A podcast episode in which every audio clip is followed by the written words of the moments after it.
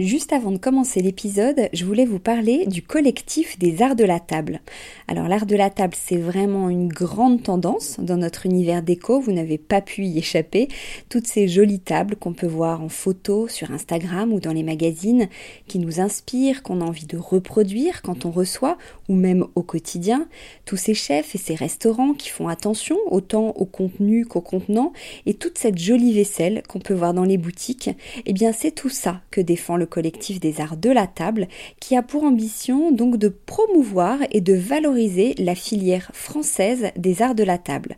Grandes marques, créateurs indépendants, artisans et détaillants passionnés, ils sont tous unis d'une même voix pour faire rayonner leur savoir-faire et leurs produits mais aussi pour vous inspirer. Tous les mois, le collectif des arts de la table vous propose une nouvelle tendance qui vous donne plein d'idées sur les matières, les couleurs et les formes du moment, et bien sûr une sélection de produits de marque française que vous pouvez donc retrouver sur leur site lesartsdelatable.fr ou sur leur compte Instagram lesartsdelatable. Allez, place à l'épisode maintenant.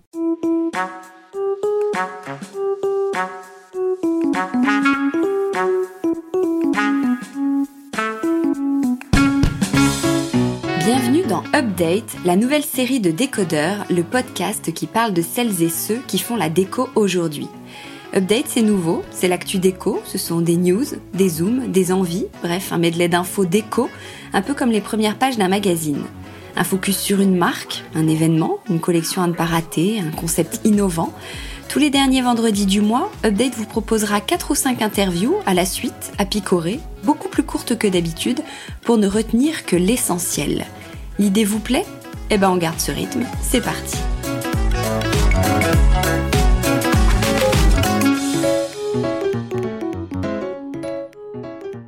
Je ne sais pas si vous le saviez, mais le groupe Galerie Lafayette s'engage pour mettre en place des actions concrètes qui permettent de changer les modes de consommation, de production et de distribution. Deux ans après le lancement de leur label interne, Go for Good, qui représente à peu près 700 marques, les Galeries Lafayette poursuivent leur engagement pour un commerce positif et responsable avec l'événement Aujourd'hui et demain, changeons de mode, qui a lieu actuellement en magasin jusqu'au 11 octobre 2020. C'est dans ce cadre-là que je rencontre aujourd'hui Romé de Labigne, l'un des fondateurs de Maximum, une manufacture française qui conçoit et produit des meubles à partir de déchets industriels. Bonjour Romé. Bonjour. Euh, nous sommes au premier étage du magasin euh, Maison et Gourmet dans le pop-up euh, dédié à Maximum au sein des Galeries Lafayette Paris Haussmann. En quoi vous avez été sensible à ce label interne Go for Good et à ce mouvement aujourd'hui et demain, changeons de mode? On a été sensible parce que nous, on est une marque de mobilier et euh, on s'adonne depuis euh, six ans maintenant à inventer un nouveau modèle de production qui est grosso modo de prendre euh, le déchet comme matière, comme matière première qu'on met au début d'un nouveau cycle de production chez nous. et on a été sensible à ce mouvement parce que bah, les Galeries Lafayette sont pour nous une des plus belles vitrines de Paris et ça nous permet de d'étendre notre clientèle et d'en atteindre une nouvelle pour moi, le mouvement Changeons de mode, par le fait que ça produise de manière un peu locale et, en intégrant le, développement durable dans ses valeurs, est assez raccord avec, avec nous, ce qu'on fait. Donc, on, s'y est retrouvé à ce moment-là. La, la, création responsable, c'est votre ADN, vraiment. Qu'est-ce qui vous a sensibilisé à créer une telle marque, vous? On est aujourd'hui euh, dans une société qui, en fait, marche un peu sur la tête. C'est qu'on a euh, deux problèmes. Le premier, c'est qu'on manque de matière on manque d'acier, on manque de sable, on manque d'eau, on a atteint le pic dans la plupart de nos ressources. Et parallèlement à ça, on crée une nouvelle matière qui est le déchet, et qui est une matière qui est extrêmement problématique, extrêmement polluante, etc. Et en fait, de ces deux problèmes, il y a une seule et même solution qui est de prendre le déchet comme une nouvelle ressource et d'inventer un système de production qui permettrait de prendre le déchet comme matière première. Pourquoi le déchet industriel? Le déchet industriel parce que c'est par définition un déchet qui a été produit par des industriels, donc il charrie avec lui toutes les qualités de ses producteurs, c'est-à-dire qu'il est standard, il est régulier, il est tracé, il est conditionné, etc., etc. Et donc c'est extrêmement simple de le mettre au, début d'un nouveau cycle de production. Quand on produit de manière industrielle, je vais vous donner un exemple. Si par exemple on prend euh, le déchet euh, ménager, et qu'on se met à faire de la table basse avec des pots de yaourt, il va falloir aller récupérer dans toutes les décharges tous les pots de yaourt, faire tout un cycle de collecte, standardiser la matière, c'est-à-dire la trier, épargner ceux qui sont d'une autre matière, ceux qui sont dans un autre état, etc. Et en fait, on va passer énormément de temps pour standardiser la matière. Et c'est là où le modèle il va plus être viable. Alors que le déchet industriel, par définition, il a déjà toutes les qualités pour être mis au début d'un nouveau cycle. Vous êtes euh, trois. Comment vous avez eu l'idée? On a eu l'idée parce que j'ai fait avec euh, Basile des études de design. Euh, on faisait un diplôme sur le système D, et on adorait aller fouiller dans les poubelles de, de notre campus où il y avait euh, Normal Sup, euh, notre école, etc. Et on trouvait toujours des déchets assez euh, formidables, des balances opticométriques, des trucs comme ça. Alors c'était un peu nos, nos chasses au trésor, quoi. Et une fois, on a découvert un lot de tubes à essai flambant neufs sous blister et il y avait genre 5 boîtes, quoi. Donc on avait 2000 tubes à essai, nickel, prêts à être réemployés. Et un jour, Basile m'appelle et me dit euh, j'ai découvert, quoi, j'ai un peu travaillé dessus, et une mine de Posca se met parfaitement dedans, et donc ça fait un stylo hyper qualitatif, parce qu'il est en verre, il est rechargeable, etc., etc. Et donc là est née deux idées. La première, c'est qu'à partir de déchets, à partir de matières dont personne ne veut, on pouvait refaire un objet désirable, et la preuve par le constat. Et le deuxième point, c'est que on avait 2000 tubes à essai à ce moment-là, et donc est née l'idée d'une production industrielle. Est née l'idée, l'idée qu'on pouvait se servir de l'industrie, en la révoquant un peu, comme d'un outil de revalorisation. Transition tout trouvé concrètement, quels sont les types de déchets que vous récupérez? Vous avez des critères de sélection? On a un critère de sélection, un seul, c'est la régularité. C'est qu'on a besoin que le déchet, comme je vous ai expliqué tout à l'heure, pour qu'on puisse avoir une production en série derrière, que le déchet est une forme de régularité. Par contre, que ce soit du verre, du métal, de l'acier, du bois, de la mousse, du polyuréthane, peu importe, ça c'est vraiment pas grave. Nous, tout ce qui va importer, c'est qu'il soit quelque part standard. C'est qu'on sache que chaque année, tous les mois, toutes les semaines, toutes les heures, il y ait une certaine quantité de cette matière-là qui soit produite. Comment vous avez trouvé les entreprises qui ont ces déchets? Vous les démarchez ou euh? Pendant très longtemps, on avait une déchetech qu'on a toujours d'ailleurs, qui est grosso modo une bibliothèque qui répertorie tous les déchets qu'on prospecte depuis six ans maintenant. Euh, avec quelqu'un qui était là à plein temps, qui démarchait, qui allait dans des réseaux, dans des foires, etc., etc. Qui, euh, euh, et donc ça, ça nous a permis de collecter plus de 400 déchets. Et aujourd'hui, la meilleure des déchets tech, en fait, c'est la vie. Parce que quand on ouvre les yeux, absolument tout ce qui est autour de vous existe d'une manière ou d'une autre sous forme de déchets ces bougies, euh, vous pouvez être sûr qu'il y a une usine en France qui a des malfaçons de bougies. Ce, disque en marbre, vous pouvez être sûr qu'il y a un marbrier qui a des chutes, et ça pour le coup, je sais de source sûre. Pareil pour le verre, pareil pour absolument tout. Donc aujourd'hui, on est dans, une, euh, dans un fonctionnement où on ouvre les yeux, et quand il y a une forme, un déchet qui nous plaît, euh, on, prospecte, c'est-à-dire qu'on appelle les industriels, on fait un coup de charme, on demande si on peut visiter, on explique le projet, etc., etc. Et puis on va voir dans les bennes et on commence à sourcer de la matière comme ça. Est-ce qu'à terme, on peut imaginer que les entreprises proposent leurs déchets à des entreprises comme euh, vous? Est-ce que c'est une méthode qui pourrait faire changer les choses? Bah, C'est déjà le cas. Aujourd'hui, c'est une autre méthode de, de, prospect, c'est qu'on nous appelle beaucoup euh, pour euh, nous, nous, proposer des déchets. Et là où ce serait intéressant pour vraiment changer les choses, c'est que, vous savez, c'est qu'une question de mise en réseau.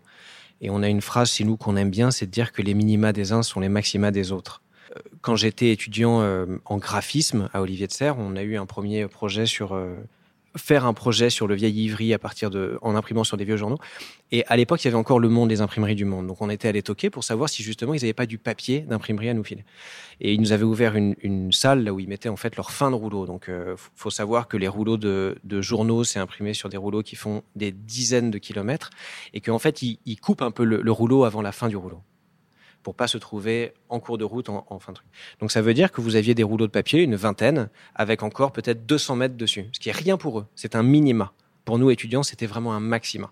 Et ça nous a fait du papier pendant trois ans pour toute notre école. Et donc, on voit bien que là, c'est juste une histoire d'échelle et que les déchets d'une multinationale pourraient tout à fait être la ressource d'une grosse boîte et les déchets de cette grosse boîte pourraient tout à fait être les ressources d'une petite société, d'un petit artisan, d'un particulier, etc., etc. Mais ils voulaient vendre les déchets? Quand le déchet est déjà revalorisable, c'est-à-dire qu'il est récupérable, recyclable, etc., oui. Et nous, euh, parce qu'on est des partenaires euh, pas faciles par rapport à d'habitude, parce que nous, on demande un tri, on demande à ce que certaines pièces soient mises de côté, etc. En général, on coupe le débat en, proposant deux fois le prix du, de rachat. Mais sinon, euh, si le, le déchet n'est pas revalorisable ou a un coût, en général, ils nous le donnent gratuitement. Alors ensuite, comment vous travaillez cette matière première, ces, déchets, en fait, c'est recyclé? Non, nous, on fait pas de recyclage. Pour faire juste un, redéfinir un peu les termes, c'est qu'il y a le recyclage, le réemploi et la réutilisation. Le recyclage, c'est quand on repart à l'état de matière première. On va prendre l'exemple du pneu de tracteur. Quand vous recyclez un pneu de tracteur, c'est que vous allez déchiqueter la matière pour juste utiliser la gomme et ensuite lui redonner une autre forme. Par exemple, des semelles de, de basket. La réutilisation, c'est quand vous allez prendre l'objet, le réparer, pour qu'il reserve une deuxième fois pour le même usage de chambre à air de tracteur. Et le réemploi, nous, ce qu'on fait, c'est que vous allez changer sa fonction. Donc, par exemple, vous allez euh, en faire dans une base nautique euh, pour, euh, pour tirer par des, par, des, par des bateaux. Nous, on ne fait pas de recyclage. On fait que du réemploi, c'est-à-dire qu'on prend la matière et par une transformation, par une conception, par de l'usinage, etc., etc., euh, on va venir changer un peu sa fonction. Donc on va prendre, on va partir d'un échafaudage qui est malmené, etc., qui est la clavex chez nous, la table. On va la retronçonner, etc., pour lui donner une deuxième beauté, changer un peu sa fonction. Et on va la transformer en structure de table. Voilà typiquement ce qu'on fait. Donc c'est ce qu'on appelle de l'upcycling d'un point de vue plus international. Quelles sont justement ces, étapes de fabrication, si on rentre un tout petit peu plus en détail Selon, si par exemple, si on prend la, chaise Graven qu'on connaît euh, de, chez vous, comment, euh, quelles sont les étapes? Le déchet du graven, c'est de la poudre plastique colorée. On travaille avec Ashulman. Et lui, dans son processus, donc c'est un industriel qui travaille pour d'autres industriels, c'est un coloriste de plastique. Donc il travaille pour Plasticomium, pour euh, des injecteurs de bouteilles de shampoing, ce genre de choses.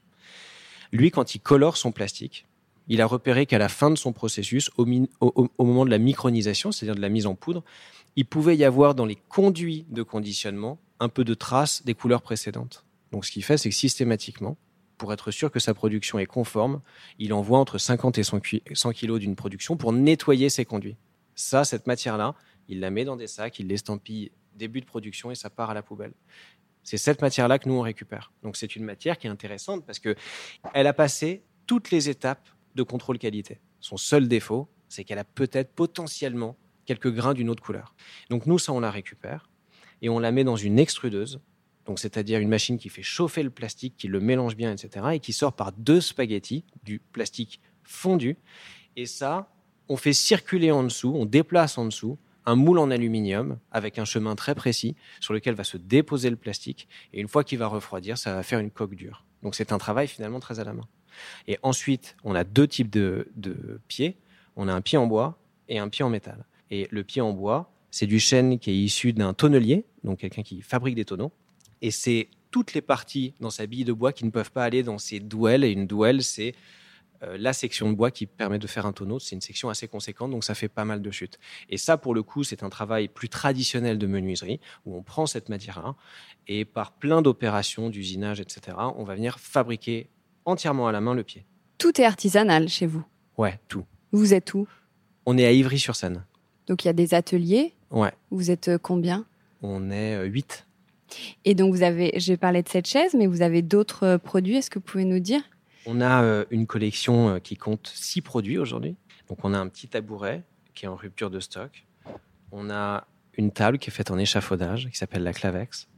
On a une étagère qui s'appelle la Herbo, qui est faite à partir de planchers des A350, donc elle est entièrement en carbone. On a la Polix, qui est une lampe faite à partir de néons, de tubes fluo usagés et de polystyrène recyclé.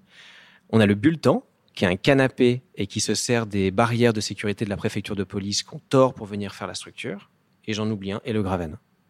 Donc là, c'est une, collection. Vous fonctionnez par collection Comment c'est euh, On fonctionne par collection. Euh, tout à fait entre nous, ça n'a pas beaucoup de sens qu'on fonctionne par collection. C'est plutôt que euh, on devrait fonctionner par trouvaille en fait, parce que tout d'un coup, on va s'émerveiller sur un déchet et en fait, on va travailler dessus, le transformer, nouer le partenariat, etc. Et quand vous n'aurez plus assez de ce déchet, vous parliez tout à l'heure d'échafaudage. Quand vous trouverez plus d'échafaudage, vous vous dites que vous trouverez toujours des échafaudages. déjà à ce moment-là, on sera très fiers.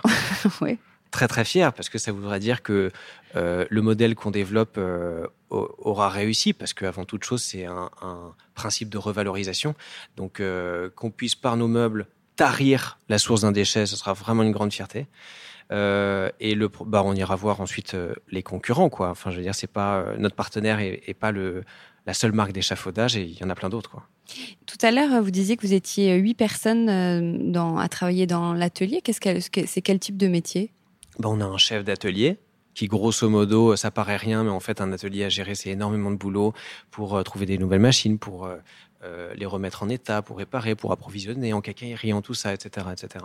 On a ensuite un menuisier à plein temps, on a ensuite deux fabricants de gravène, on a ensuite un, quelqu'un qui est en atelier métal, on a ensuite trois cofondateurs, et nous, on est franchement assez couteau suisse, et ça nous arrive pas mal de fois d'aller en, atelier pour euh, pallier aux, problèmes de production, etc., etc. Les prix euh, sont abordables, très abordables, alors que les marques responsables restent souvent plus chères que la moyenne. Est-ce que c'est un, critère important pour vous et comment vous faites? Nous, c'est un critère qui est capital. Parce que, comme je le disais, euh, ce projet, c'est un peu un cheval de Troie. C'est-à-dire qu'on fait des beaux objets pour qu'ils séduisent les gens, mais à la base, c'est surtout un moyen de sortir de la matière d'ébène. Et on sait très bien que euh, juste un déchet en l'état, ça séduit personne. Donc en fait, le design est un outil pour embellir des déchets et euh, que les gens soient contents de les avoir dans leur salon. Donc ça veut dire que plus on produit et plus le projet est viable. Et pour produire beaucoup, il faut vendre beaucoup. Et pour vendre beaucoup, eh ben, il faut que le pricing soit attractif. Donc pour nous, c'est extrêmement important, mais ça va, c'est presque dans l'ADN du projet. Pour que le, projet soit une réussite, il faut que ce point-là soit, euh, atteint. C'est que le prix doit être abordable, absolument. Et comment on y arrive? C'est relativement simple, c'est qu'on se base sur une matière qui est gratuite ou très peu chère. Euh, et donc ce twist économique qu'on fait au tout début de la chaîne, c'est ce qui nous permet de faire ce que j'appelle un peu un tour de force, c'est-à-dire qu'on produit à la main, entièrement en France, des produits qui sont finis et pour moi de grande qualité, garantis, etc., etc. Donc là, je viens quasiment de vous décrire euh, le luxe, quoi. Et pourtant, avec, euh, avec des prix qui restent abordables et de, de moyenne gamme. Vous vous voyez où dans 10 ans? Et vous imaginez comment ce marché dans 10 ans? Ce modèle-là, ce modèle, c'est-à-dire qui se base sur euh, la réutilisation de, matières mortes, de matières jetées, on l'a exploré et on continue de l'explorer dans le mobilier. Et on ouvre euh, deux nouveaux départements. Le premier, c'est Maximum Architecture. Euh, donc, c'est grosso modo d'appliquer ce modèle-là, mais pour des projets plus uniques, d'architecture, d'architecture d'intérieur, etc. Et au-delà du fait que ce soit très très fun de faire de l'architecture, c'est aussi que ça nous permet d'offrir une solution de revalorisation à d'autres types de déchets. Comme je vous disais au tout début, pour l'instant, on se cantonne pour le mobilier qu'aux déchets industriels, c'est-à-dire aux déchets produits en série. Maximum Architecture nous permet à un moment donné de pouvoir ouvrir la porte à d'autres types de déchets. Typiquement, et là c'est notre premier projet, euh, il y a la façade de Beaubourg qui est entièrement euh, revalorisée, et ces verres courbes qui font la chenille de Beaubourg sont voués à la poubelle. Et donc, on travaille sur un projet d'architecture pour le siège social d'un grand groupe à Saint-Ouen pour récupérer ces déchets-là et pour les transformer via un immense ruban de verre en salle de réunion. Et on voit bien qu'il n'y a qu'un projet comme l'architecture qui pourrait revaloriser ça, ou en tout cas offrir une seconde vie à cette matière-là. Et l'industrie ne pourrait pas, en tout cas pas notre modèle avec le mobilier, parce que sinon ça ferait une série extrêmement unique et, on ne serait pas rentable là-dessus. Donc voilà, il y a la partie maximum architecture qui est un, premier, euh, une première voie de développement. Et l'autre partie qui est plutôt une partie matériaux, avec un, premier produit qui s'appelle le Tissium, qui est un matériau rigide, donc de menuiserie, fait à partir de vieux vêtements effilochés. Donc c'est un peu ça nos trois piliers pour l'instant. C'est le mobilier, l'architecture et les matériaux. Super, et eh ben merci beaucoup Romé. Merci à vous. Et bravo pour votre engagement. On vous retrouve donc euh, aux Galeries Lafayette Paris Haussmann dans le magasin Maison jusqu'au 5 octobre. À bientôt. À bientôt. Avec Décodeur, la déco, ça s'écoute.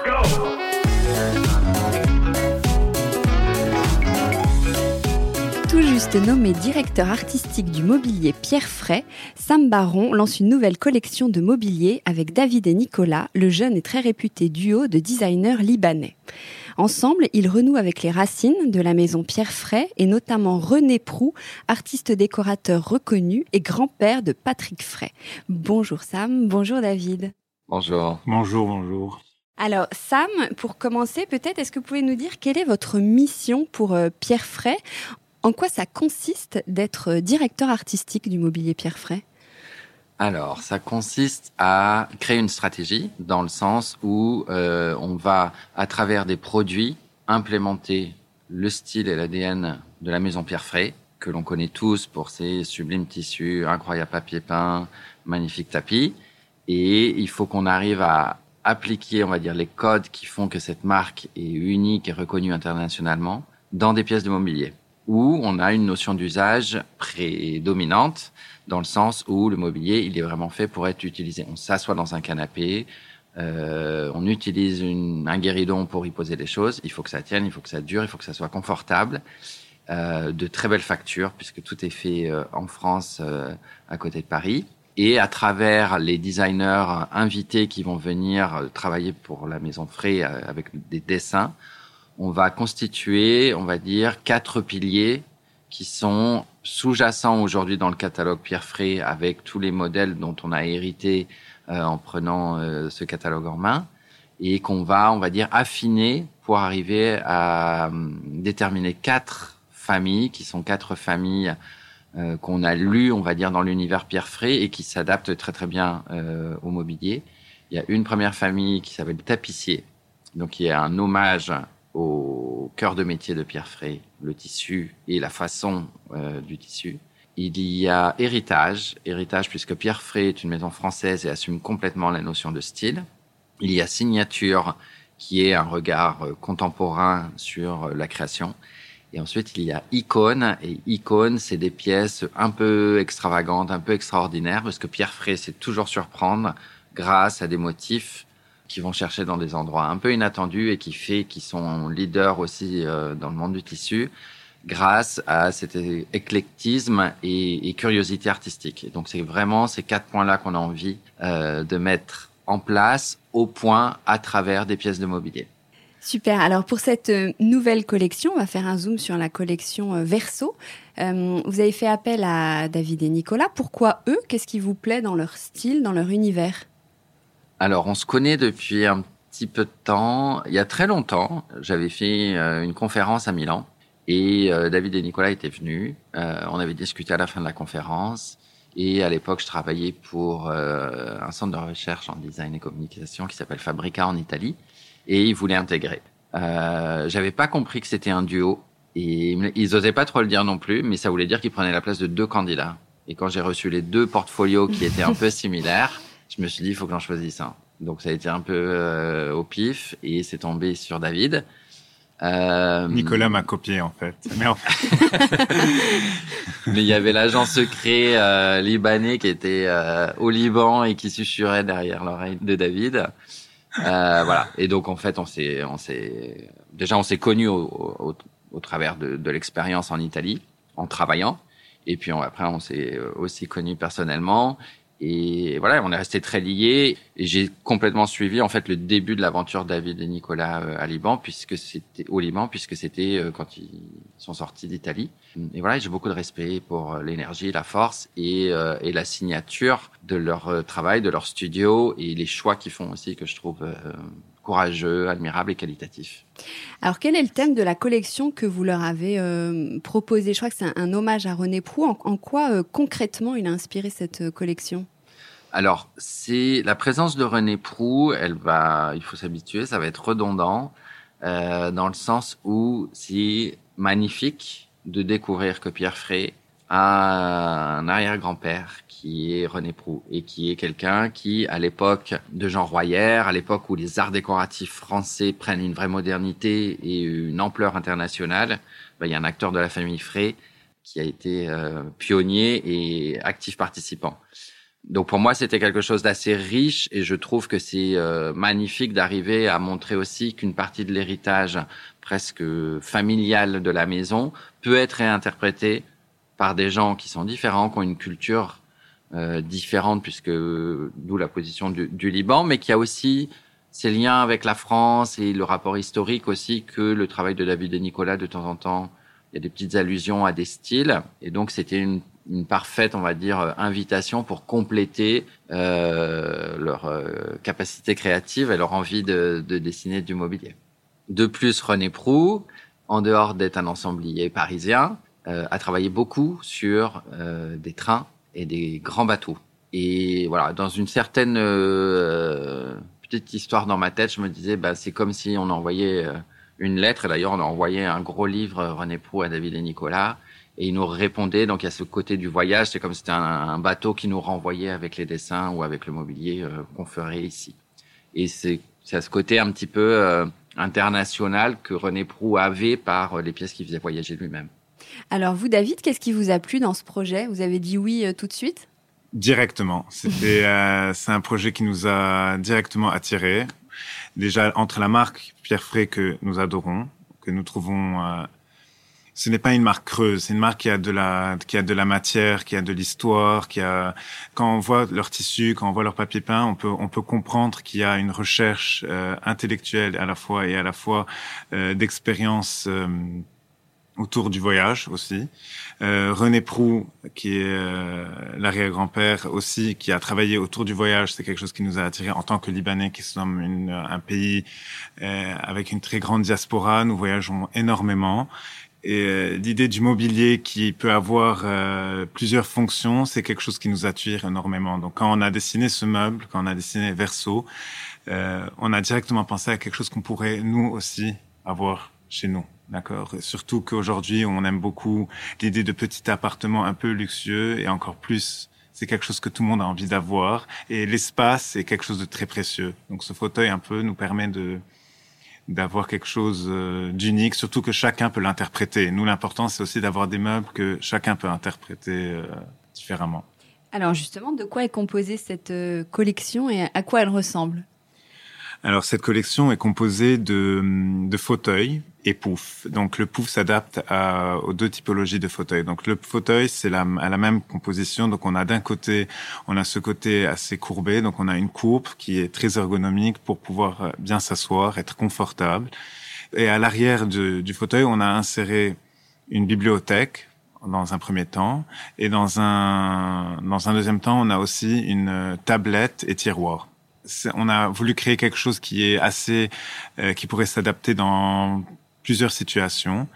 Et euh, l'idée aussi d'avoir le pouf devant le, le, fauteuil et avec sa tablette qui s'adapte au pouf, qui s'emboîte l'un sur l'autre. Ou je pourrais même utiliser la tablette, la mettre de côté pour pouvoir poser mon café, mettre euh, une bougie, euh, poser mon livre, et en même temps que je suis assis sur mon fauteuil avec les, les jambes sur le sur le pouf. Donc en fait, l'idée c'est que on a créé cette balance entre courbe et euh, côté un peu plus géométrique avec l'arrière du, du, meuble. Et aussi, on a voulu que la personne qui, qui achète ce meuble, donc parce qu'on a pensé à nous, nous en tant que designer, on aurait aimé, on aimerait, quand on dessine, on aime bien dessiner quelque chose qu'on aimerait avoir. Et dans, dans ce cas-là, l'idée d'avoir ces, des petits appartements assez luxueux, ça serait intéressant d'avoir ce meuble parce qu'on on peut l'imaginer à sa façon, sa propre façon. Donc euh, personnellement, moi, j'aimerais bien utiliser le meuble avec la tablette et le tiroir, mettre un petit bar. J'ouvre le tiroir, je mets quelques bouteilles ou je mets quelques vinyles et sur la tablette, je pose mon verre quand quand on est debout. Par exemple, il y a une, personne assise juste euh, devant, donc il y a une certaine interaction en fait qui se passe. on tourne autour de l'objet et c'est ce qui nous importe. Euh, David et Nicolas, vous avez une vraie signature. On parle souvent, vous avez des influences à la fois orientales et euh, occidentales. On évoque souvent le style rétro-futuriste. Euh, en parlant de vous, comment vous l'avez fait vivre dans cette collection? Est-ce que vous avez réussi à mettre votre patte? Euh, je crois que oui. Alors on a un côté, on est très, on a, c'est le, le, mot rétro-futuriste, c'est quelque chose qu'on utilise assez souvent, mais à notre à notre manière, parce que peut-être pour d'autres personnes, il veut dire autre chose. Mais nous, l'important, c'est en fait d'avoir quelque chose qui nous rappelle le passé et en même temps quelque chose qui est assez contemporain et, futur, et qui nous rappelle le futur. Pour, comme par exemple dans le cas de Verso, l'idée un peu de la peut-être la forme, l'assise un peu courbée, elle a quelque chose d'assez rétro. Mais aussi, par exemple, si on voit la poignée du tiroir ou la poignée de la tablette ou même les les sections du bois, ce sont des, des, sections assez contemporaines. Donc ce mix, en fait, ce, ce mélange, à notre avis, crée une pièce intemporelle. L'intemporalité dans une pièce est très importante chez nous parce qu'il faut que la pièce vive vive dans le temps, qu'elle puisse passer de génération en génération. Et, euh, et quand on parle d'écologie plutôt, l'écologie pour nous c'est quelque chose qui vit dans le temps, mais pas qu'on a envie de, de jeter. Donc en fait, voilà. Donc chez Verso, euh, je dis pas maintenant c'est un projet écologique, non, mais c'est pas ça. C'est c'est plutôt l'idée d'avoir euh, cette pièce rétrofuturiste qui nous qui nous aussi nous rappelle des souvenirs, que ça soit assez nostalgique, mais aussi sur lesquels sur lequel on peut créer quelque chose de nouveau, de nouvelles, de nouveaux souvenirs. Comment vous avez travaillé ensemble? Vous donnez euh, carte blanche au designer que vous choisissez, Sam?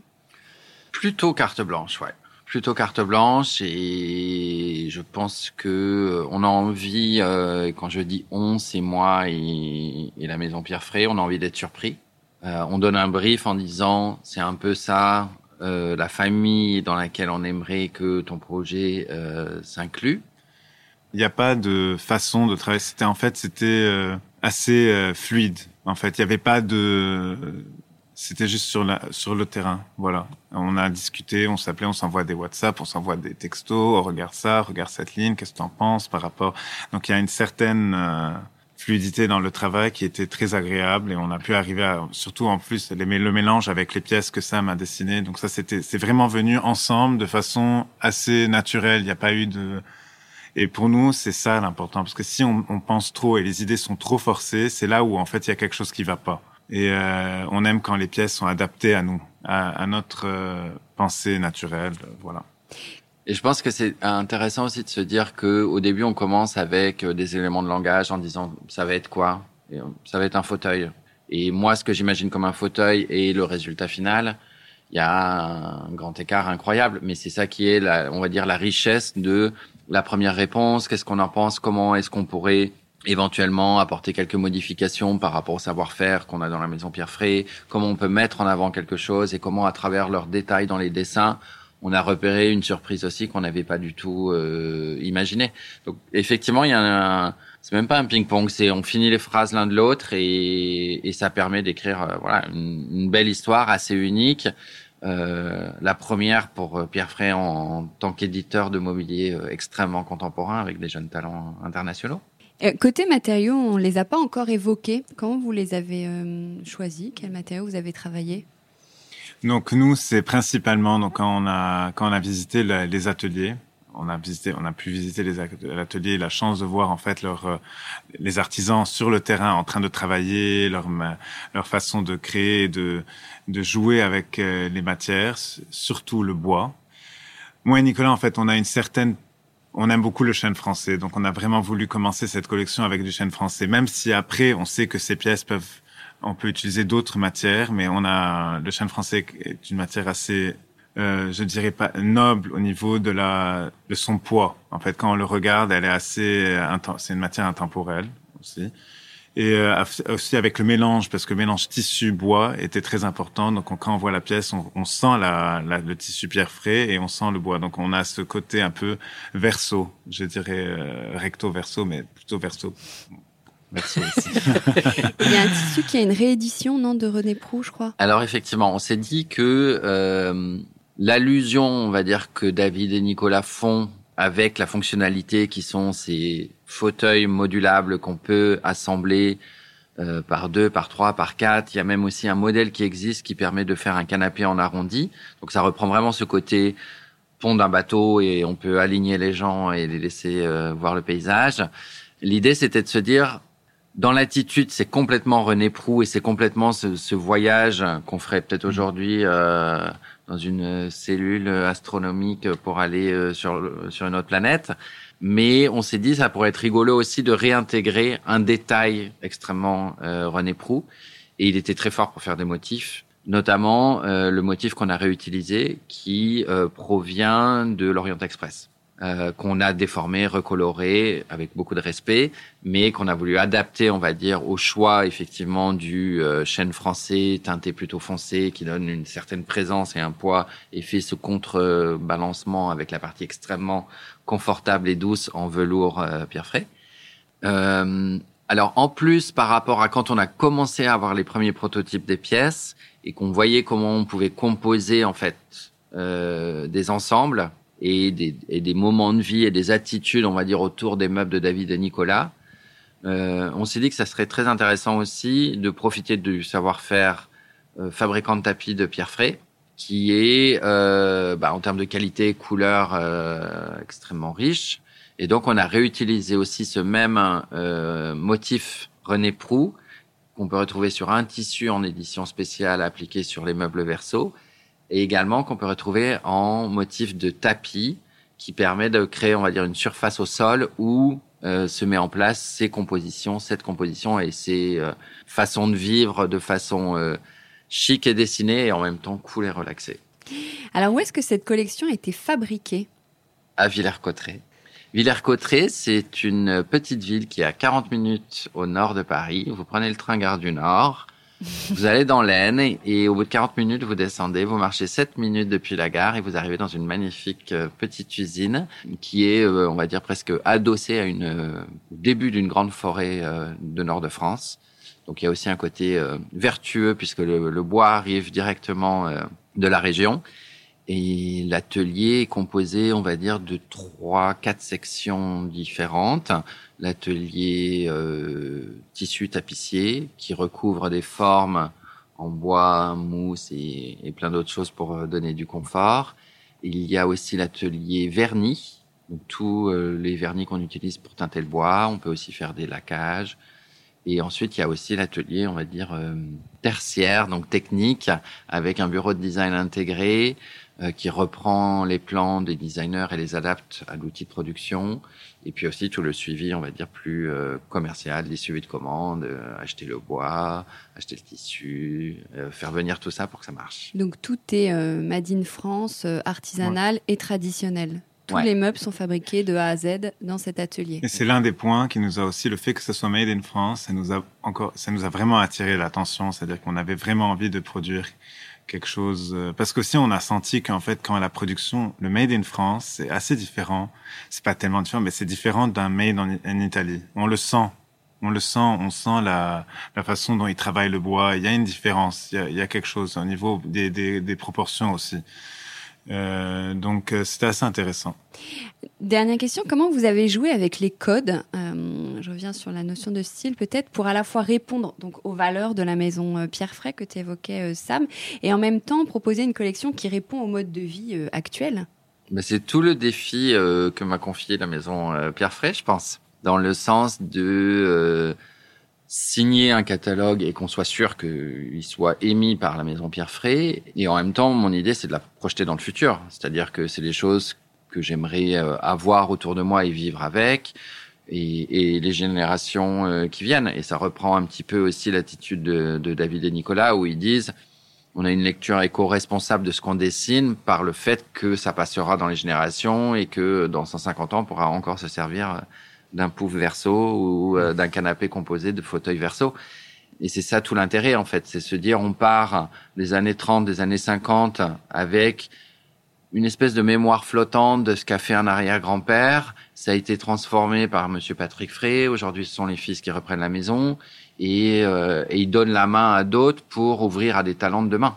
Donc, si, euh, voilà, il y a une espèce de, de, transmission et de projection à travers des notions de style qu'on adapte et update et upgrade et, euh, et repense et reformulons pour s'adapter euh, au marché, mais surtout le surprendre parce qu'on a envie d'être euh, d'être un peu pionnier.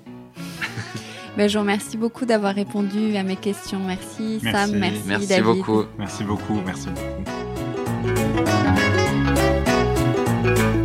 Avec Décodeur, la déco, ça s'écoute.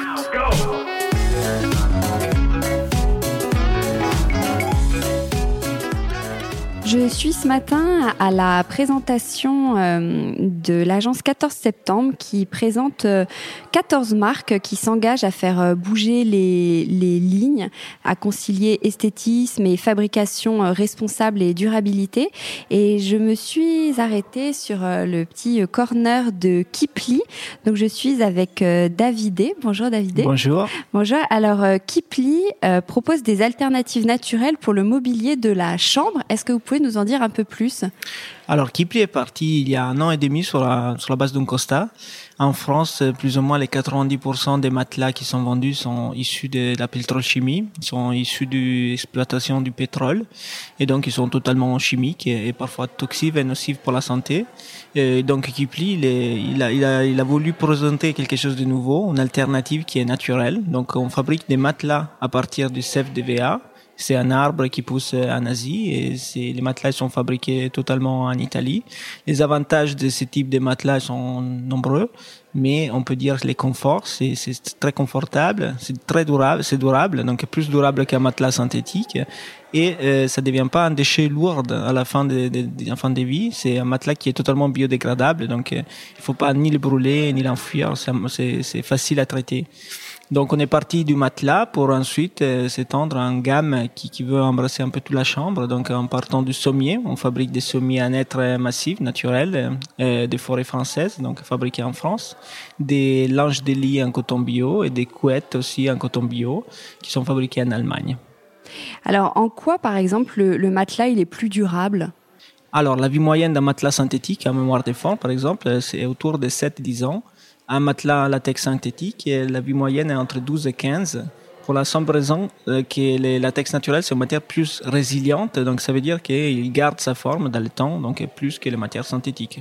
D'accord. Donc vous investissez toute la chambre. Donc il y a la structure de lit, vous avez dit. Exactement. Il y a le sommier qui est un net massif, donc avec ses lattes et avec les tables de chevet, les pieds, tout ça. Donc euh, c'est vraiment un, type de sommier qui est totalement fabriqué en France euh, à partir de massif, sans colle chimique. Donc euh, beaucoup de sommiers sont en bois mais en laminé collé, donc vous avez des colles chimiques à l'intérieur. Les, les, sommiers qui plient c'est un être massif, donc vous n'avez pas pas du tout tout ça. Et le linge de lit aussi, parce que ce sont quand même trois types de produits euh, différents. Vous avez du coup travaillé avec plusieurs euh, types d'experts, enfin ou, types de, de, de métiers, je sais pas comment. On a décidé de produire dans les grands pays européens, donc Allemagne, France et Italie. Euh, chaque produit est issu d'une filière spécifique. Par exemple, les matelas issus d'une filière italienne parce que pour la tradition italienne dans la fabrication de ce type de matelas. Mais les linges de lit et la couette, par exemple, ils viennent d'Allemagne parce qu'on a une tradition, une filière qui existe en Allemagne. Et la partie sommier est issue de, la Normandie, donc de la France, parce que c'est là-bas qu'il y a une expertise, une tradition et les forêts aussi pour prendre les bois. D'accord. Et où est-ce qu'on peut trouver vos produits? Aujourd'hui, notre marque est commercialisée en online, donc euh, vraiment la commercialisation se fait à travers nos sites internet. Pour acheter les matelas, vous inquiétez pas, vous avez 100 nuits d'essai, donc même pour acheter online, ça ne pose pas trop de problèmes vu que vous pouvez essayer euh, chez vous directement pendant 100 nuits. Et on va ouvrir aussi des boutiques euh, propriétaires de notre marque. Donc la première boutique sera à Paris, dans le centre de Paris. Donc vous pouvez venir essayer nos produits directement en boutique et après, quelqu'un vous livrera chez vous dans la pièce de votre choix directement. D'accord. Et vous me disiez euh, juste avant que c'est pas forcément plus cher de fabriquer euh, éco-responsable? Ouais, alors, les matelas qui plient, c'est un choix de bon sens qui va être abordable, donc qui va être proposé à tout le monde. Donc, les matelas qui plient sont 30% plus chers que les matelas synthétiques pour une durée de vie qui est, plus, qui, est double. Donc, euh, c'est un investissement sur le long terme qui a un sens. Et voilà, nous, on fabrique, les coûts de fabrication de latex naturel sont bien sûr supérieurs, vu qu'on fabrique tout en Italie, sont vraiment supérieurs par rapport aux matières synthétiques. Nous, on a fait le choix de réduire simplement nos marges et de couper les intermédiaires pour pouvoir euh, offrir cette possibilité euh, au plus large nombre. Ok, super. Merci beaucoup, David. Merci. Merci. Avec Décodeur, la déco, ça s'écoute.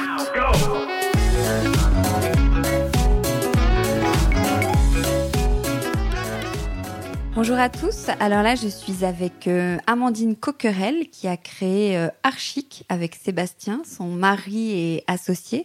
Alors Archic, c'est une agence euh, d'un nouveau genre entre agence d'architecture et agence immobilière. Est-ce que c'est bien ça, Amandine? Bonjour.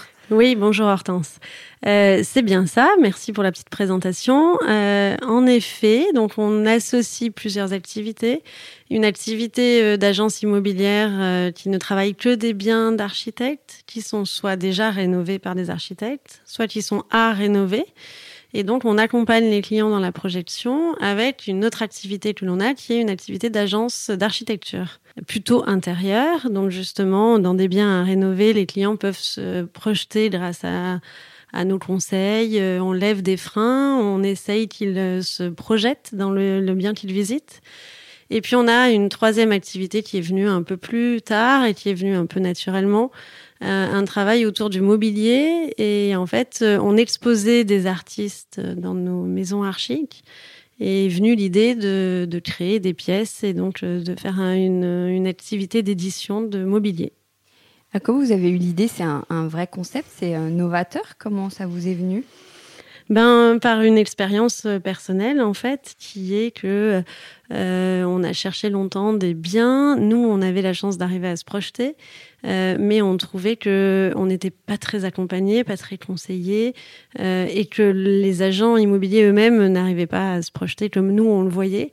Euh, et on, est, on était entouré d'amis qui n'arrivaient pas non plus, donc qui nous demandaient conseil à nous enfin un peu naturellement et par expérience. On s'est dit que c'était bien d'associer les deux activités et un peu naturel en fait. Vous n'arriviez pas à vous projeter dans quoi alors du coup? Bah, C'est pas toujours évident d'imaginer de casser une cloison ou euh, de changer le plan d'un appartement, de, de, mettre des pièces à vivre plutôt au sud ou à l'ouest. Euh, et des pièces de vie plutôt au et des pièces de nuit plutôt au nord ou à l'est. Euh, quand il faut changer des plans comme ça, qui paraissent évidents pour des architectes, c'est pas toujours évident pour euh, pour un client lambda. Euh, une Donc vous, le principe, c'est ça, c'est quelqu'un qui va acheter un appartement. Expliquez-nous le, le un ouais, peu plus quelqu'un en qui, détail. Quelqu'un qui va acheter un appartement ou qui a envie de se faire un cocon sur mesure. On a de plus en plus envie de se faire un bien qui nous ressemble. Euh, L'idée, c'est de d'accompagner euh, par des croquis, par des 3D, par euh, jusqu'au devis et jusqu'à la faisabilité d'un projet. Euh, évidemment, c'est financier. À un moment, on veut savoir combien ça coûte d'arriver à se faire son bien sur mesure quand on visite un appartement et voir si surtout euh, c'est faisable financièrement sur l'ensemble. donc voilà, assez naturellement, on aide les gens dans cette projection-là et euh, dans ce montage financier pour euh, l'achat ou pas. Avant même qu'ils qu'ils Ah, achètent, oui, c'est ça peut les décider justement. Exactement. Ouais, c'est pour euh, les décider à acheter. Enfin, et vraiment, c'est du conseil. euh, Enfin, c'est du service, de l'accompagnement vraiment euh, de A à Z. Euh, ensuite, on a les, les activités existent indépendamment les unes des autres. C'est-à-dire que on peut aussi acheter euh, chez nous des biens clés en main qui sont déjà rénovés. Donc là, il n'y a rien à faire à part apprécier. Et euh, on peut aussi venir pour euh, juste refaire sa cuisine ou refaire une salle de bain ou retravailler le plan de son appartement qu'on a déjà. Donc en fait, il y a plusieurs entrées possibles. Voilà, donc il y a l'agence immobilière, Hmm. l'agence euh, d'archi, et on peut faire euh, l'un ou l'autre. Mais Oui. du coup, ce sont des métiers euh, différents quand même. Sont- Est-ce que ce sont les mêmes personnes? Non, oui, ce sont des métiers différents qui sont faits par des personnes différentes. C'est juste que euh, c'est sous la même entité, euh, on est dans les mêmes bureaux, euh, c'est la même agence. Donc en fait, il y a beaucoup d'interactions euh, dès le début, justement, et c'est ça qui est très fluide. Donc évidemment, euh, les agents immobiliers sont des agents immobiliers et les archis sont des archis. Euh, y a aussi, on a aussi des paysagistes, on a aussi euh, des designers de mobilier sur mesure. Donc en fait, le, service peut se faire un peu à plusieurs niveaux en fonction des besoins des clients. Euh, mais c'est vraiment cette histoire de prise en charge globale euh, quand on a envie de changer de son lieu d'habitation et, et quand on a envie finalement d'être accompagné jusqu'au choix du mobilier et jusqu'au choix des œuvres d'art euh, que l'on veut mettre sur les murs. Ah oui, il y a une équipe qui est. qui- Oui, il y a aussi une propose, euh, curatrice, en effet, euh, qui, qui aide, euh, qui aide à l'achat aussi d'œuvres d'art. Ouais.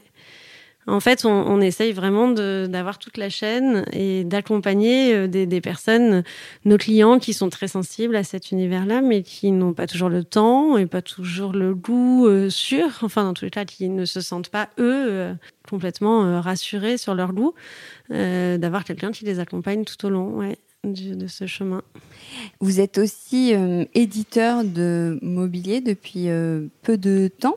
Qu'est-ce que, comment vous est venue l'idée de, de, de partir vers ça en, en- Ouais. en plus? Ah ben, ça, c'était un peu. En fait, on, très vite, dans nos agences, on a voulu mettre en avant euh, euh, l'art au sens large du terme. Donc, en effet, on a dédié une partie euh, galerie dans chaque agence qui fait à peu près 40 mètres carrés, dédiée que euh, à des expositions qui durent trois mois. On met en avant un artiste ou un designer. Et en fait, il a une, il fait sa scénographie, c'est complètement libre. Euh, et en fait, on a créé comme ça des petites résidences avec des, artistes qu'on a plus appréciés que d'autres. Parfois, il y avait un lien un peu plus fort. Et on a créé des histoires et de là est sortie un- une, une, un- une pièce de mobilier qu'on a créée ensemble. Et puis que nous, ensuite, on a décidé d'éditer. Donc, on a produit, euh, on a payé la production, on l'a fait en édition limitée. Euh, et puis, petit à petit, une deuxième pièce est arrivée, une troisième pièce, à chaque fois avec des designers différents. Et donc là, on a cinq pièces actuellement et la sixième pièce sort euh, en septembre. Alors, qu'est-ce que c'est comme type de pièce? Alors, on a euh, fait euh, le- la première pièce, c'était un bureau euh, qui, qui est un bureau qui est en métal et bois, assez sobre, assez simple et qui a des petites aires de prouvé euh, en frontal, mais sur le côté, c'est très fin et ça ressemble beaucoup au- à Nova Objecta, qui est le, le designer qui l'a créé. Euh, à chaque fois, comme c'est créé avec un designer, c'est lui qui met sa patte énormément et son matériau de prédilection. Euh, ensuite, on a fait aussi des appliques avec Samy Rio. On a fait euh, un plateau miroir avec Charlotte Juillard. On a fait euh, un tabouret ou bout de canapé avec Binôme. Euh, voilà, et puis aussi une photo qu'on édite en édition euh, limitée à trois exemplaires par format avec euh, une, photo d'Isabelle Girolet. Voilà, et la prochaine sera une suspension euh, avec euh, Caroline Venet de Studio Foam à partir de septembre. Et ça aussi, ce sont des pièces qu'on peut acheter indépendamment de. Complètement. C'est Oui. pas forcément des produits que vous placez dans les appartements. Non, alors vous- après, c'est vrai que quand on a des clients qui viennent refaire leur appartement chez nous, ils sont sensibles à notre univers et, et c'est un peu la cerise sur le gâteau de s'offrir une pièce de, de design. Mais bien sûr que non, euh, les, les personnes qui nous achètent ces, ces pièces-là sont pas automatiquement clientes euh, du reste des activités. Alors, vous êtes à Marseille, à Toulouse et euh, maintenant à Paris. C'est vraiment un. Vous, vous avez créé ce que vous appelez la maison archique. C'est bien Oui, ça. ouais. alors c'est ça. Nos maisons archives, c'est nos lieux de vie, enfin nos agences. Euh, ce sont des maisons, qu'elles sont faites comme des maisons. Et à la fois pour être, euh, pour illustrer un peu le travail d'architecture qu'on aime bien dans chacune des pièces de la maison, euh, en même temps pour mettre en avant des marques avec qui on travaille, des ouvriers, des artisans, euh, donc ça fait presque le showroom en fait. Ce sont aussi nos bureaux, bien évidemment. Et la salle à manger est notre pièce de réunion en général. Donc on en a une à Marseille, une à Toulouse et puis très récemment une à Paris. Ouais, et ce sont des vrais lieux de vie où vous Ce sont des lieux de vie, euh, des lieux d'exposition, des lieux de conférences autour de l'architecture. Euh, on y fait aussi des dîners gastronomiques, on y fait des rencontres euh, autour de cette passion commune qu'on partage avec nos clients, euh, qui est le, le design, la déco et l'architecture. Donc c'est vraiment un concept euh, hyper complet. Ouais, c'est complet. Et pourquoi euh, Marseille, Toulouse, Paris Vous avez d'autres villes euh, ensuite ou... Non, là, enfin, pas en projet puisqu'on vient d'ouvrir Paris. C'est puis là, c'est un peu trois piliers qui nous tiennent à cœur. En fait, euh, Marseille, c'est notre ville de cœur euh, à tous les deux, mon mari et moi, euh, qui sommes, qui avons créé ensemble Archic. Toulouse, moi, je suis toulousaine, donc c'était un peu naturel pour moi.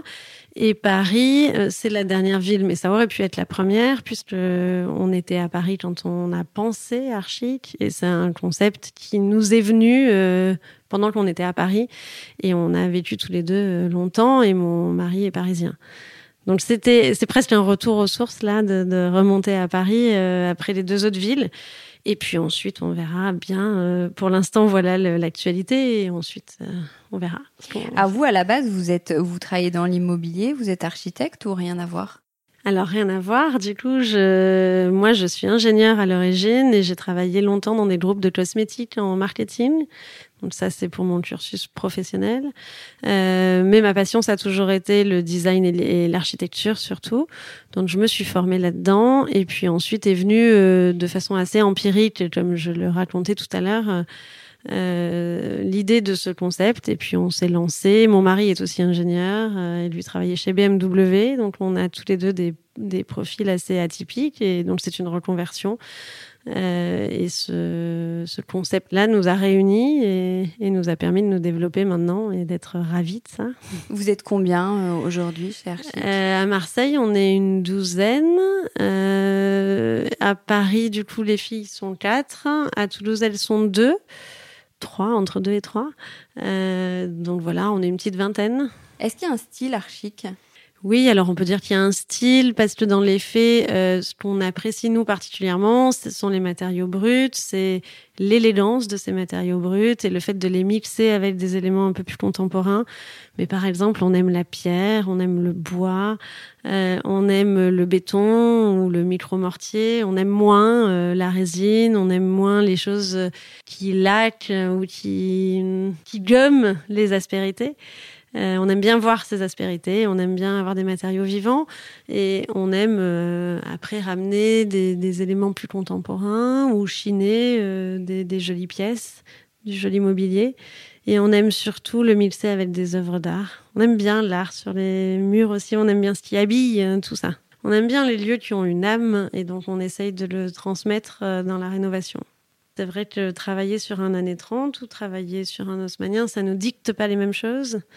Euh, on a eu la chance de travailler plusieurs fois étant donné que le concept s'est créé à Marseille, on a eu la chance de travailler à la Cité Radieuse plusieurs fois sur des appartements du Corbusier, où là, euh, on est moins libre, mais on s'adapte et c'est super de travailler dans ce contexte.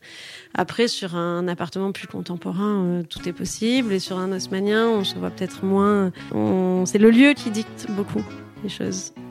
Super, merci beaucoup Amandine de nous avoir expliqué euh, ce beau concept. Merci à vous Hortense. Au revoir. Et à bientôt. Avec Décodeur, la déco, ça s'écoute.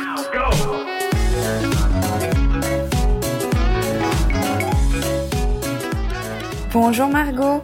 Bonjour Hortense. Alors, vous êtes la cofondatrice de Ripaton. Alors, Ripaton, c'est vraiment canon parce que vous proposez des pieds de table et des supports en acier, ce qui permet de se créer une table basse, une console, un bureau. Enfin, vous allez nous, nous expliquer un peu mieux ce concept. Comment vous est venue l'idée? Alors, euh, il y a cinq ans, euh, avec mon associé, euh, on cherchait en fait tout simplement à relooker notre table basse. On cherchait des nouveaux pieds et on voulait en fait des pieds en épingle qui étaient, qui commençaient à arriver un petit peu dans la tendance de la décoration. Et en cherchant, on s'est rendu compte qu'il n'y avait aucune marque française qui proposait des pieds de table un peu sympas à prix abordable en France. donc, on a décidé tout simplement de faire fabriquer en fait ce pied qu'on avait en tête et qu'on voulait absolument pour notre table basse par un ami artisan. Euh, donc on a fabriqué en fait euh, quelques pieds euh, en acier, deux trois tailles. Et on les a vendus sur un site qui s'appelle Etsy. Et on s'est rendu compte qu'on n'était pas les seuls à, à, chercher ces pieds. Et c'est vrai qu'il y a eu un engouement qui a été assez fort, assez rapide. Et c'est donc là qu'on s'est dit bon mais il y a quelque chose à faire, il faut il faut lancer la première marque française de pieds de table. D'accord. Donc l'idée, c'est qu'il nous faut un plateau. Il faut qu'on ait, on peut avoir le plateau qu'on veut. C'est bien ça? Voilà, en fait, l'idée, c'est que nous, on fabrique les pieds, donc de plusieurs formes, de plusieurs couleurs, de plusieurs tailles. Et euh, le client a un plateau, donc soit une table qu'il a envie de relooker, une vieille table de famille, euh, soit un plateau en bois, une palette, un meuble. Ça peut aussi être un meuble de salle de bain, ça peut être un meuble, un meuble console, un meuble télé. Euh, et l'idée, en fait, c'est de voilà, de mettre des pieds et de, lui donner un, nouveau style. D'accord. Vous avez combien de formes? Alors là, aujourd'hui, on a à peu près une quinzaine de modèles de pieds différents, euh, donc qui existent tous en plusieurs tailles. Euh, ça va de 16 cm pour les plus petits jusqu'à 110 cm pour les plus grands, et tous déclinés en trois ou quatre couleurs euh, différentes.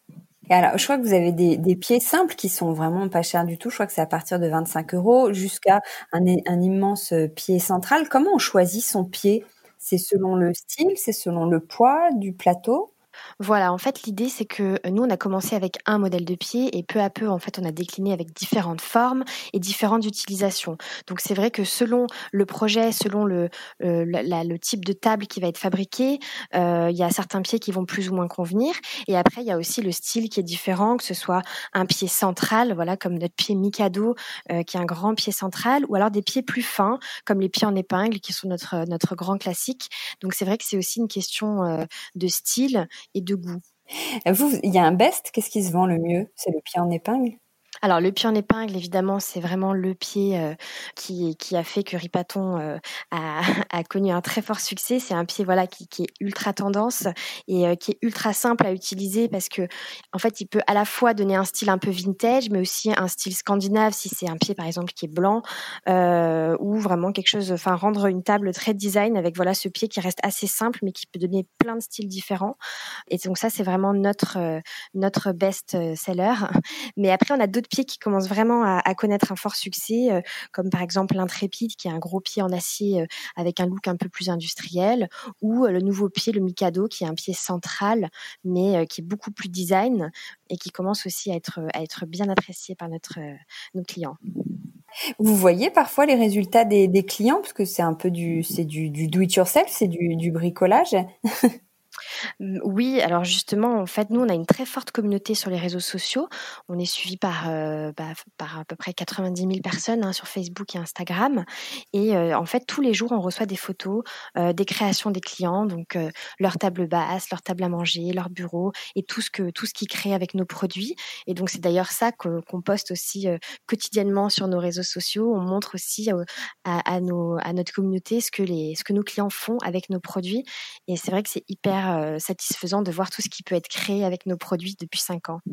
Ah oui, c'est depuis cinq ans, oui, c'est ça, parce que j'allais dire, avec le, confinement, il y a dû y avoir aussi une explosion du, du, bricolage, d'être, de faire les choses euh, soi-même chez soi. Vous sentez un engouement encore euh, supplémentaire?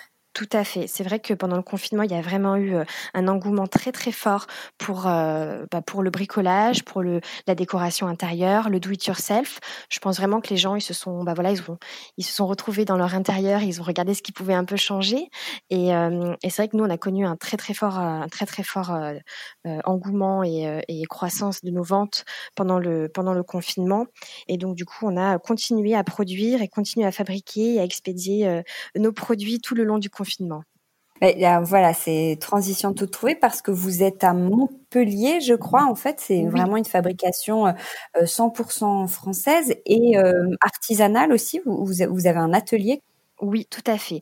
Nous, l'idée, c'était vraiment, on a fait le choix de, de faire une entreprise, euh, voilà, 100% française, euh, 100% locale. Donc, effectivement, on est à Montpellier. On a un atelier qui fait 1000 mètres carrés aujourd'hui et dans lequel on fabrique tous nos produits.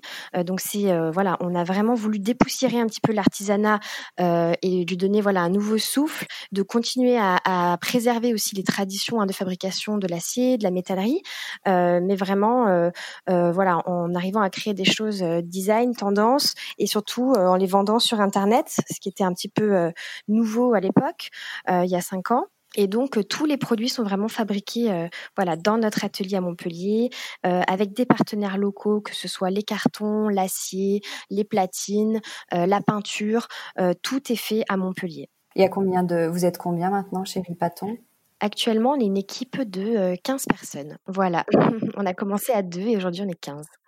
Euh, vous parlez de produits durables aussi. Qu'est-ce qui est J'imagine que donc c'est dans la conception. Vous venez de le dire. Je crois qu'il y a vraiment une vraie philosophie derrière votre marque. Si vous pouvez nous en dire un petit mot. Oui. Alors nous, c'est vrai que de base, ce qu'on avait envie de proposer et de fabriquer, c'était un produit voilà qui était beau, mais qui était aussi solide et surtout durable. Parce que c'est vrai qu'en général, le, enfin le mobilier, il y a aussi cette tendance un peu du du fast euh, du fast furniture, comme on dit en anglais, euh, c'est-à-dire du mobilier qui est, qui est peu cher, mais qui n'est pas solide, qui n'est pas durable et qui ne tient pas dans le temps. Et donc nous, on avait vraiment envie de proposer un produit voilà qui va tenir dans le temps, qui va être solide et qui va durer des années. Euh, donc il y a vraiment cette euh, voilà cette valeur de, de durabilité des produits, euh, de matériaux de qualité parce que l'acier c'est un matériau de qualité, donc nous on travaille euh, voilà pour le rendre optimal. Et après, c'est vrai qu'on a toute une démarche aussi, euh, bah, que ce soit par exemple sur nos emballages, nos cartons sont recyclés, euh, tous nos flyers ou les petites cartes qu'on met dans les colis euh, sont fabriqués avec du papier recyclé. On travaille aussi avec un, un ESAT, donc à côté de chez nous, pour pour voilà plein de petites choses comme les, les, sachets de vis, etc. Et on a vraiment tout un engagement en fait autour de bah, de l'éco-responsabilité des produits, la durabilité. Et comment, euh, une question un peu bête, du coup, il faut faire soi-même. Comment ça se fixe Il faut un, bac plus 5 euh, bricolage? Non, pas du tout. Il faut juste un tournevis ou une perceuse euh, pour fixer les produits. et en plus, on fournit nous les vis, on fournit les patins. Donc le client, il a juste voilà un peu d'huile de coude et c'est parti. Ah oui, donc demain, si je trouve une euh, vraiment une, je dis n'importe quoi, une porte chinée par exemple que j'ai envie de transformer en table basse, je prends des pieds chez vous que je peux fixer euh, facilement et me créer donc euh, ma table basse très personnelle. Exactement. Et en plus, on fait aussi beaucoup de sur-mesure. C'est quand même une grosse partie de notre activité. Donc, c'est-à-dire qu'on a une gamme de produits euh, standards, mais on fait aussi beaucoup de sur-mesure. Donc, on a beaucoup de clients qui nous qui nous envoient en fait des photos euh, euh, bah, de pieds qu'ils aimeraient avoir en acier ou de tailles différentes ou de couleurs différentes. Et on est complètement en mesure de le faire et assez rapidement. Donc, on peut, on est vraiment. Il y a aussi ce côté personnalisation qui est aussi une des valeurs de Ripaton. Et vous faites que des pieds ou vous proposez aussi d'autres d'autres types de produits? Alors, depuis, euh, deux, ans, maintenant, on propose d'autres produits. Donc déjà, on a diversifié la gamme de pieds en proposant des pieds de lit. On propose aussi des supports muraux, donc des petits supports pour fabriquer des étagères. On a aussi des produits finis, hein, comme des étagères euh, euh, qui sont voilà un produit entier avec les planches du chêne français et qui fait vraiment une grande étagère murale. Et aussi, on a développé une gamme de portants à vêtements en acier, au design un peu industriel. Euh, et donc d'ailleurs, on va lancer euh, trois nouveaux portants là en septembre pour la rentrée. Donc on essaye aussi voilà de diversifier les produits tout en restant dans des produits qui sont euh, voilà do it yourself, modulables, personnalisables et en acier. où est-ce qu'on trouve là, si un auditeur est intéressé par, par un produit Ripaton, où est-ce qu'on peut vous acheter? Alors, les produits sont pour l'instant vendus euh, exclusivement sur notre site internet euh, ripaton.fr. Après, on a aussi parfois euh, des petites des petites opérations comme des corners dans certains dans certains magasins. Là récemment en janvier, on a eu un, un corner au BHV à Paris et donc c'est quelque chose qu'on va faire assez régulièrement, je pense, dans les prochains mois. Mais sinon, c'est sur notre site. Ça veut dire quoi, ripaton? Ça veut dire quelque chose de particulier? Ça veut dire pied en ancien français. Ah, excellent. voilà. Bon, bah merci beaucoup, Margot. Et eh ben, merci à vous, Hortense. À bientôt, au revoir. Au revoir. Décodeur, c'est terminé pour aujourd'hui. Merci beaucoup d'avoir écouté en entier. Si vous avez aimé, n'oubliez surtout pas de vous abonner à ce podcast pour ne pas rater les prochains épisodes chaque vendredi. Bien sûr, vous pouvez aussi le partager sur euh, Facebook, Twitter ou en story. Ça permet de le faire euh, connaître euh, à vos proches.